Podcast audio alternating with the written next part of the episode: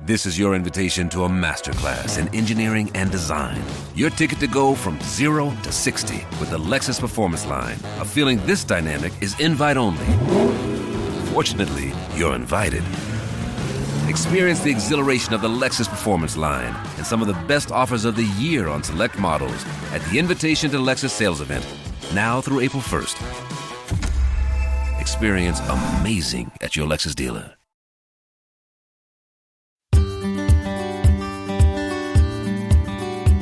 Grünstadtmenschen. Kurz und dreckig.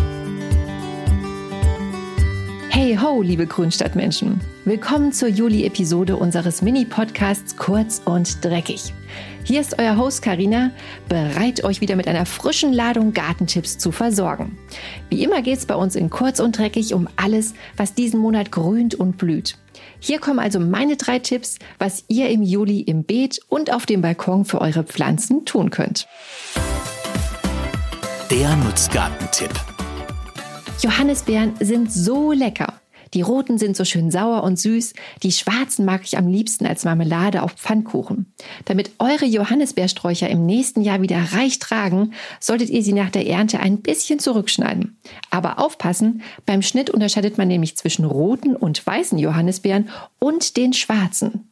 Rote und weiße Beerensträucher tragen an den Seitentrieben der zwei- bis dreijährigen Zweige die meisten Früchte. Deswegen sollten die Triebspitzen von allen Zweigen, an denen Früchte gehangen haben, direkt nach der Ernte etwas gekappt werden. Also gut merken, von welchen Zweigen ihr geerntet habt und die Einjährigen in Ruhe lassen. Schwarze Johannisbeeren tragen ihre Früchte an den langen einjährigen Trieben. Deswegen kann man Rebes nigrum, wie die schwarze Johannisbeere botanisch heißt, einfach nach der Ernte rundherum mit der Gartenschere vorsichtig zurückschneiden. Das ist nicht nur total simpel, sondern auch praktisch. Denn so behält der Johannisbeerstrauch nämlich automatisch eine schöne Form. Soll euer Johannisbeerstrauch ausgelichtet und ganze Zweige rausgenommen werden, wartet ihr damit am besten bis zum Winter oder nächsten Frühjahr vor dem Austrieb. Dann könnt ihr alte und blühfaule Zweige direkt am Ansatz herausschneiden und so den Strauch verjüngen. Und hier noch ein Praxistipp von Oma. Wenn ihr keine Lust habt, euch zum Johannisbeerenernten den Rücken zu verbiegen und euch im Beet die Beine zerkratzen zu lassen, dann schneidet doch einfach die tragenden Rutenenden gleich mitsamt den Beeren ab. Sammelt sie in einer Kiste und dann setzt ihr euch gemütlich auf die Terrasse und zieht die Beeren von den abgeschnittenen Zweigen. Ganz ohne Bücken und Kratzer. Und der Rückschnitt ist bei dieser Form der Ernte direkt mal erledigt. Der Balkontipp. Habt ihr Kübelpflanzen auf der Terrasse oder dem Balkon stehen? Es gibt ja so viele tolle Blühpflanzen, die man gut im Topf kultivieren kann und die einem den Sitzplatz so richtig schön schmücken. Ich denke da an Oleander, Wandelröschen, Engelstrompete, Vanilleblume oder Enzianstrauch. Duft und Blüten. Einfach herrlich. Damit die Topfpflanzen den Sommer über wirklich zu Hochform kommen und immer wieder Blüten nachschieben können, brauchen sie aber reichlich Nährstoffe. Deswegen muss man Kübelpflanzen nicht nur regelmäßig gießen, sondern auch düngen. Und ich weiß aus Erfahrung, dass das viele Gartenfreunde gerne verbummeln. Das ist aber schade, weil die Pflanzen dann oft weit hinter ihren Möglichkeiten zurückbleiben. Grundsätzlich ist Langzeitdünger in der Pflanzerde schon mal eine gute Idee. Besonders in der Wachstumsphase von Juni bis August brauchen die hungrigen Sommerblüher dann aber nochmal eine extra Portion Nahrung. Am besten verwendet ihr dafür Flüssigdünger. Der ist für die Pflanzenwurzeln im Topf am bekömmlichsten. Ein Blühpflanzendünger mit reichlich Phosphat regt die Blütenbildung an. Gebt den Dünger nach Packungsanleitung ins Gießwasser und füttert so alle 14 Tage eure Pflanzen damit. Starkzehrer wie Engelstrompeten, die brauchen jede Woche eine Extraportion. Gut ist es, den Dünger im Gießwasser etwas zu verrühren. Wenn ihr nämlich mehrere Pflanzen mit derselben Kanne gießt, bekommen so alle dieselbe Mischung. Düngerwasser sollte man auch nicht zu wohlwollend verabreichen.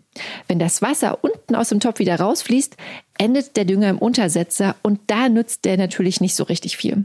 Also lieber wohl dosiert, aber regelmäßig düngen. Dann bleiben eure Kübelpflanzen den ganzen Sommer über fit. Der Ziergartentipp. Waldreben oder Clematis gehören zu den Himmelsstürmern unter den Kletterpflanzen. Sie wollen richtig hoch hinaus und können alte Bäume, Zäune, Ranggitter und Überdachungen in ein Blütenmeer verwandeln. Wenn ihr eure Clematis vermehren wollt, geht das ganz einfach. Und zwar durch Ableger. Dazu schnappt ihr euch einen kräftigen, aber noch nicht stark verholzten Trieb, löst ihn von der Rankhilfe und biegt ihn vorsichtig nach unten. An der Stelle, wo er auf den Boden trifft, ritzt ihr die Rinde leicht mit einem scharfen Messer ein. Und jetzt kommt der Clou. Grabt den Trieb nicht in die Erde ein, sondern versenkt einen kleinen Pflanztopf, der mit Anzuchterde gefüllt ist, an der Stelle. Legt den Trieb darauf und steckt ihn mit einem Zelthering oder einer großen stabilen Haarklammer fest. Das Ende des Triebs wird wieder nach oben geleitet und an einem Stab so fixiert, dass die Triebspitze gerade nach oben zeigt. Wenn an der Stelle, die im Topf liegt, noch Blätter sind, müsst ihr die entfernen, weil sie sonst anfangen zu faulen. Jetzt gilt es, den Pflanztopf mit der Anzuchterde nicht austrocknen zu lassen. In den nächsten Wochen und Monaten bildet der Ableger darin Wurzeln. Damit aus dem Ableger eine kräftige Jungpflanze wird, bleibt er bis zum nächsten Frühjahr an Ort und Stelle. Erst im Februar oder März schneidet ihr den Ableger von der Mutterpflanze ab und grabt den Anzuchttopf wieder aus. Jetzt solltet ihr eine hübsche kleine Klimatis mit einem ordentlichen Wurzelballen haben. Die könnt ihr einfach aus dem Pflanztopf lösen und an einer neuen Stelle im Garten eingraben oder auch einfach verschenken. Tja, und damit sind wir auch schon am Ende dieser Juli-Episode angekommen. Wenn euch die heutigen Gartentipps näher interessieren, könnt ihr in den Show Notes nachschauen. Dort findet ihr noch detaillierte Informationen zu den Themen in den weiterführenden Links. Und wenn ihr immer auf dem Laufenden bleiben möchtet und keine Episode verpassen wollt, dann abonniert doch unseren Podcast. So verpasst ihr keine zukünftige Folge mehr und könnt euch auf regelmäßige Gartentipps, spannende Gäste und interessantes Gartenwissen freuen. Und jetzt genießt den Sommer, habt Spaß in euren grünen Oasen und denkt dran, euer Garten ist ein Ort der Freude und Erholung, also nicht nur arbeiten, sondern auch mal genießen. Bis zum nächsten Mal, liebe Grünstadtmenschen. Eure Karina.